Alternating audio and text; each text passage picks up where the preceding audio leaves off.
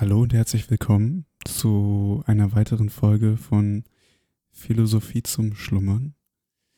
Es ist mal wieder Sonntag. So langsam aber sicher können alle wieder raus und man merkt, dass so ein Tropfen Hoffnung doch wieder in die Gesellschaft getreten ist. Ich bin gespannt, wie es weitergeht und hoffe, dass wir uns alle gemeinsam durchschlagen und einen schönen Sommer haben werden. Nichtsdestotrotz geht es natürlich weiter mit unserer philosophischen Reise, mittlerweile bei Arthur Schopenhauer und seinen Aphorismen. Ich würde vorschlagen, wir gehen direkt rein und gucken mal, was uns in dieser Folge erwartet. Der normale Mensch hingegen ist, hinsichtlich des Genusses seines Lebens, auf Dinge außer ihm gewiesen, auf den Besitz, den Rang, auf Weib und Kinder, Freunde, Gesellschaft und so weiter. Auf diese stützt sich sein Lebensglück. Darum fällt es dahin, wenn er sie verliert oder er sich in ihnen getäuscht sah. Dies Verhältnis auszudrücken, können wir sagen, dass sein Schwerpunkt außer ihm fällt. Ihm deshalb hat er auch stets wechselnde Wünsche und Grillen. Er wird, wenn seine Mittel es erlauben, bald Landhäuser, bald Pferde kaufen, bald Feste geben, bald Reisen machen, überhaupt aber großen Luxus treiben, weil er eben in Dingen aller Art ein Genüge von außen sucht. Wie der Entkräftete aus Konsumé und Apothekerdrogen die Gesundheit und Stärke zu erlangen hofft deren wahre Quelle die eigene Lebenskraft ist. Stellen wir nun, um nicht gleich zum anderen Extrem überzugehen, neben ihn einen Mann von nicht gerade eminenten, aber doch das gewöhnliche, knappe Maß überschreitenden Geisteskräften. So sehen wir diesen etwa irgendeine schöne Kunst als Dilettant üben, oder aber eine Realwissenschaft wie Botanik, Mineralogie, Physik, Astronomie, Geschichte oder dergleichen betreiben und alsbald einen großen Teil seines Genusses darin finden, sich daran erholend, wenn jene äußeren Quellen stocken oder ihn nicht mehr befriedigen. Wir können insofern sagen, dass sein Schwerpunkt schon zum Teil in ihn selbst fällt, weil jedoch bloßer Dilettantismus in der Kunst noch sehr weit von der hervorbringenden Fähigkeit liegt und weil bloße Realwissenschaften bei den Verhältnissen der Erscheinungen zueinander stehen bleiben, so kann der ganze Mensch nicht darin aufgehen, sein ganzes Wesen kann nicht bis auf den Grund von ihnen erfüllt werden und daher sein Dasein sich nicht mit ihnen so verweben, dass er am übrigen alles Interesse verlöre. Dies nun bleibt der höchsten geistigen Eminenz allein vorbehalten, die man mit dem Namen des Genies zu bezeichnen pflegt, denn nur sie nimmt das Dasein und Wesen der Dinge im Ganzen und absolut zu ihrem Thema, wonach sie dann ihre tiefe Auffassung desselben gemäß ihrer individuellen Richtung durch Kunst, Poesie oder Philosophie auszusprechen streben wird. Daher ist allein einem Menschen dieser Art die ungestörte Beschäftigung mit sich, mit seinen Gedanken und Werken dringendes Bedürfnis, Einsamkeit. Willkommen, freie Muße das höchste Gut, alles übrige entbehrlich, ja, wenn vorhanden oft nur zur Last. Nur von einem solchen Menschen können wir demnach sagen, dass sein Schwerpunkt ganz in ihn fällt zu dieser Schwerpunktdiskussion, äh, finde ich, passt ein Teil des Buches ganz gut. Ähm, die sieben Wege zur Effektivität heißt es, glaube ich, auf Deutsch. Da geht es eben auch darum, dass es oft Leute gibt, die einfach genau ihren Lebensmittelpunkt auf ein Ding, auf einen Mensch oder beispielsweise auf eine Familie richten. Und nur wenn dieser Bezug intakt ist, funktioniert, können sie glücklich sein. Und das ist wirklich problematisch, denn Arthur Schopenhauer sagt ja auch, wenn das wegfällt, ist das Lebensglück dahin. Und deshalb denke ich auch, dass man in erster Linie diese Glückseligkeit in sich selber finden sollte. Denn man selber ist ja nicht einfach weg. Man bleibt ja eigentlich da, wenn ihr wisst, was ich meine.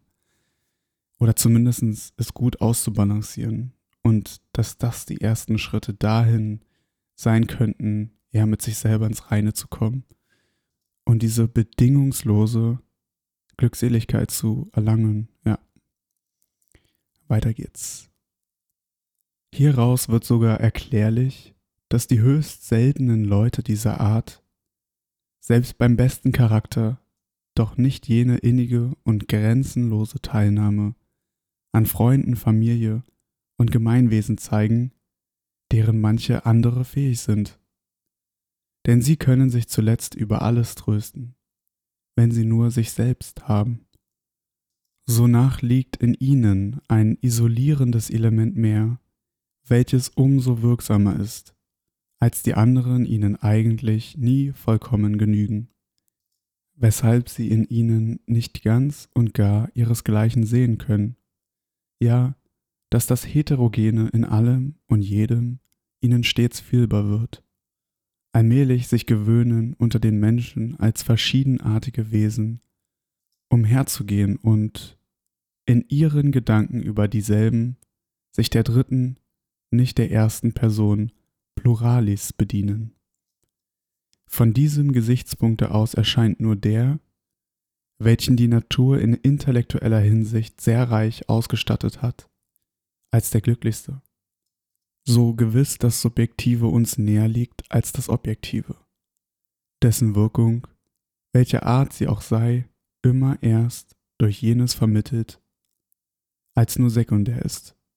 Dies bezeugt auch der schöne Vers Reichtum des Geistes allein verdient als Reichtum zu gelten. Alles anderen Guts Schaden ist wahrlich zu groß.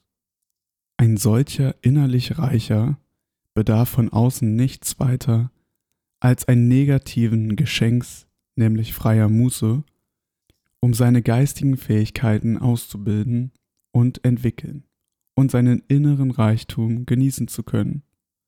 Also eigentlich um der Erlaubnis sein ganzes Leben hindurch, jeden Tag und jede Stunde, ganz er selbst sein zu dürfen.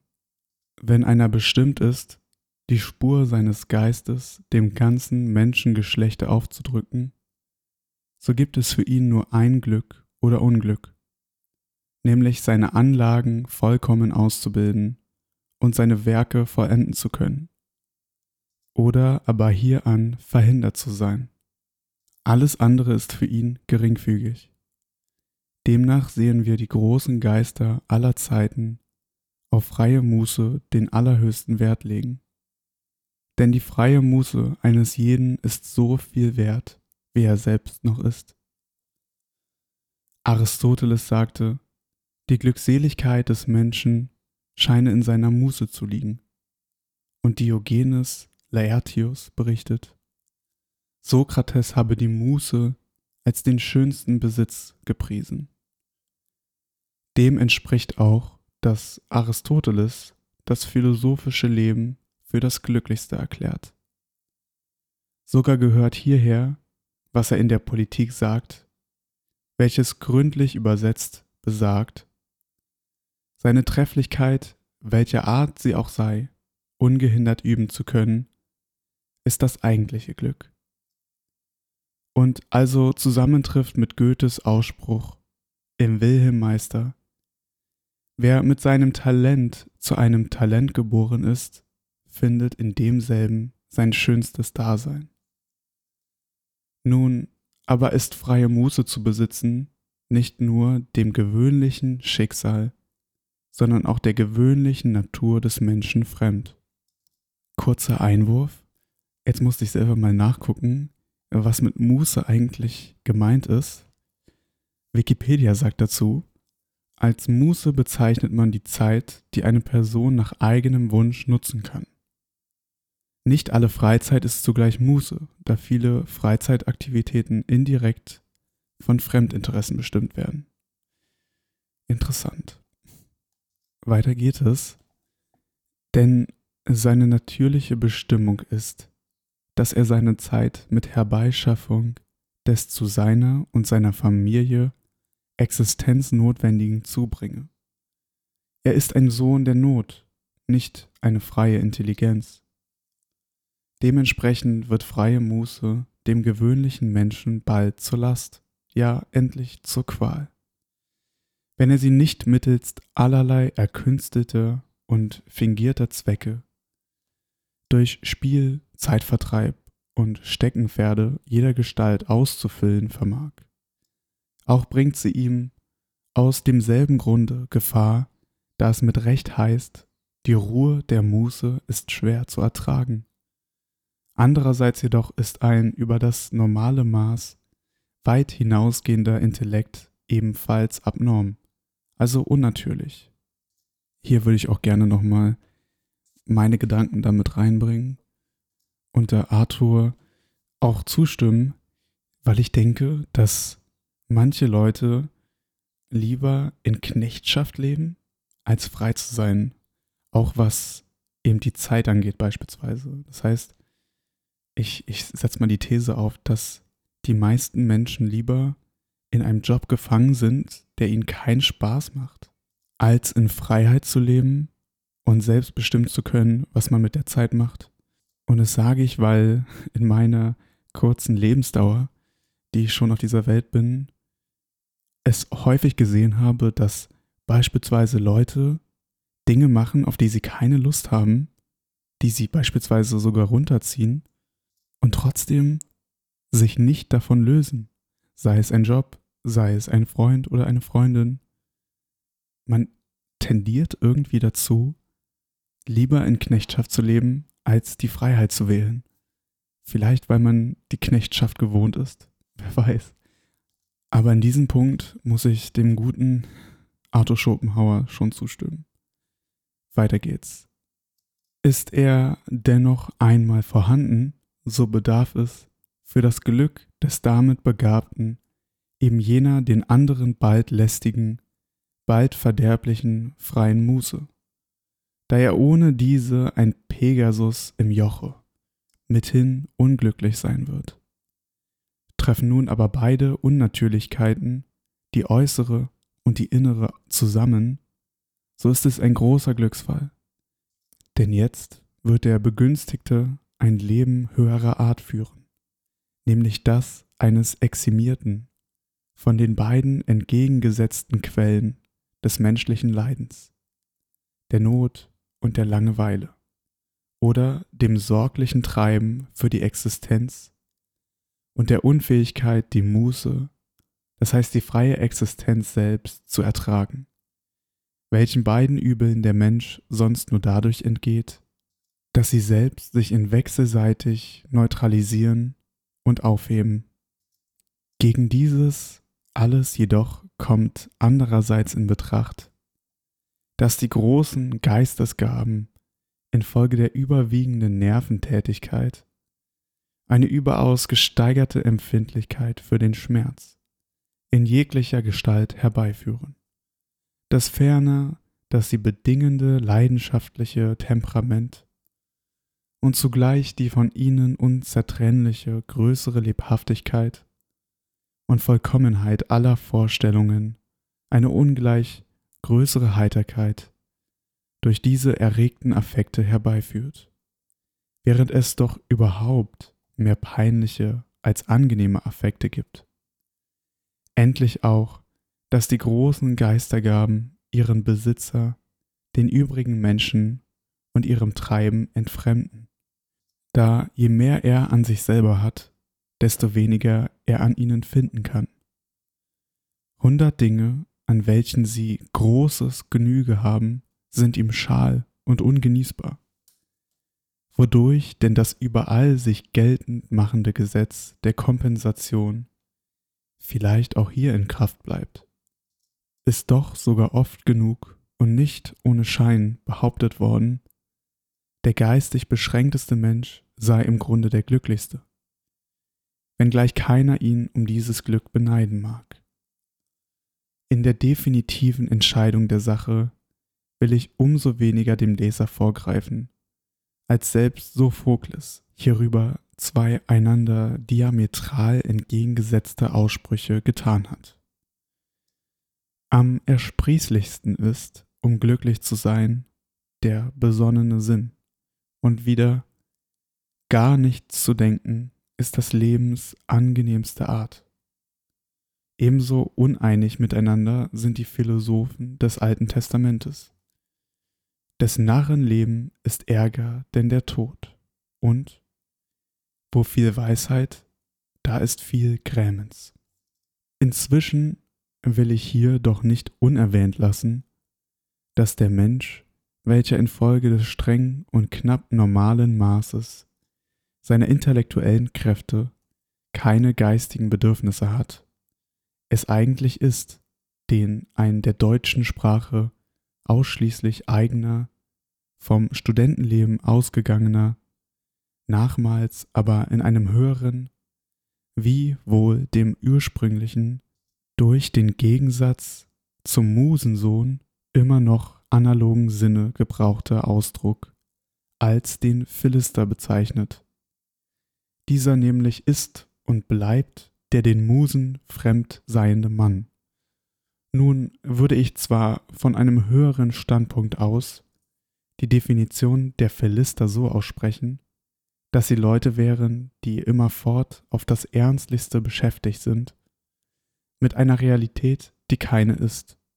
Allein eine solche, schon transzendentale Definition würde dem populären Standpunkte, auf welchen ich mich in diese Abhandlung gestellt habe, nicht angemessen. Daher auch vielleicht der durchaus jedem Leser fasslich sein. Jene erstere hingegen lässt leichter eine spezielle Erläuterung zu und bezeichnet hinreichend das Wesentliche der Sache, die Wurzel aller Eigenschaften, die den Philister charakterisieren. Er ist demnach ein Mensch ohne geistige Bedürfnisse. Hieraus nun folgt gar mancherlei erstlich in Hinsicht auf ihn selbst, dass er ohne geistige Genüsse bleibt nach dem schon erwähnten Grundsatz, es gibt gar kein wahres Vergnügen ohne das wahre Bedürfnis danach. Kein Drang nach Erkenntnis und Eintracht um ihrer selbst willen, bleibt sein Dasein auch keiner nach eigentlich ästhetischen Genüssen, als welcher dem ersteren durchaus verwandt ist. Was dennoch von Genüssen solcher Art, etwa Mode oder Autorität, ihm aufdringt, wird er als eine Art Zwangsarbeit möglichst kurz abtun. Wirkliche Genüsse für ihn sind allein die sinnlichen. Durch diese hält er sich schadlos. Demnach sind Austern und Champagner der Höhepunkt seines Daseins. Und sich alles, was zum leiblichen Wohlsein beiträgt, zu verschaffen, ist der Zweck seines Lebens. Glücklich genug, wenn dieser ihm viel zu schaffen macht denn sind jene Güter ihm schon zum Voraus oktroyiert. So fällt er unausbleiblich der Langeweile anheim, gegen welche dann alles Ersinnliche versucht wird. Ball, Theater, Gesellschaft, Kartenspiel, Hasardspiel, Pferde, Weiber, Trinken, Reisen und so weiter. Und doch reicht dies alles gegen die Langeweile nicht aus. Wo Mangel an geistigen Bedürfnissen die geistigen Genüsse unmöglich macht. Daher auch ist dem Philister ein dumpfer, trockener Ernst, der sich dem Tierischen nähert, eigen und charakteristisch. Nichts freut ihn, nichts erregt ihn, nichts gewinnt ihm Anteil ab. Denn die sinnlichen Genüsse sind bald erschöpft. Die Gesellschaft aus eben solchen Philistern bestehend wird bald langweilig. Das Kartenspiel zuletzt ermüdend. Allenfalls bleiben ihm noch die Genüsse der Eitelkeit, nach seiner Weise, welche denn darin bestehen, dass er Reichtum oder Rang oder Einfluss und Macht andere übertrifft, von welchen er dann deshalb geehrt wird, oder der auch darin, dass er wenigstens mit solchen, die in dergleichen eminieren, Umgang hat und so sich im Reflex ihres Glanzes sonnt. Aus der aufgestellten Grundeigenschaft des Philisters folgt zweitens, in Hinsicht auf andere, dass er da keine geistige, sondern nur physische Bedürfnisse hat. Er den suchen wird, der diese, nicht den, der jene zu befriedigen imstande ist. Am allerwenigsten wird daher unter den Anforderungen, die er an andere macht, die irgend überwiegender geistiger Fähigkeiten sein, vielmehr werden diese, wenn sie ihm aufstoßen, seinen Widerwillen, ja, seinen Hass erregen, weil er dabei nur ein lästiges Gefühl von Inferiorität und dazu einen dumpfen, heimlichen Neid verspürt, den er aufs sorgfältigste versteckt, indem er ihn sogar sich selber zu verhehlen sucht, wodurch aber gerade solcher bisweilen bis zu einem stillen Ingrimm anwächst. Nimmermehr demnach wird es ihm einfallen, nach der gleichen Eigenschaft seine Wertschätzung oder Hochachtung abzumessen, sondern diese wird ausschließlich dem Range und Reichtum, der Macht und dem Einfluss vorbehalten bleiben, als welche in seinen Augen die allein wahren Vorzüge sind, in denen zu exzellieren auch sein Wunsch wäre. Alles dieses aber folgt daraus, dass er ein Mensch ohne geistige Bedürfnisse ist. Das große Leiden aller Philister ist, dass Idealitäten ihnen keine Unterhaltung gewähren, sondern sie, um der Langeweile zu entgehen, stets der Realitäten bedürfen. Diese nämlich sind bald erschöpft, wo sie, statt zu unterhalten, ermüden. Teils führen sie Unheil jeder Art herbei, während hingegen die Idealitäten unerschöpflich und an sich unschuldig und unschädlich sind. Mit diesem Satz über Philister und ihre Eigenschaften beende ich diese Folge von Philosophie zum Schlummern.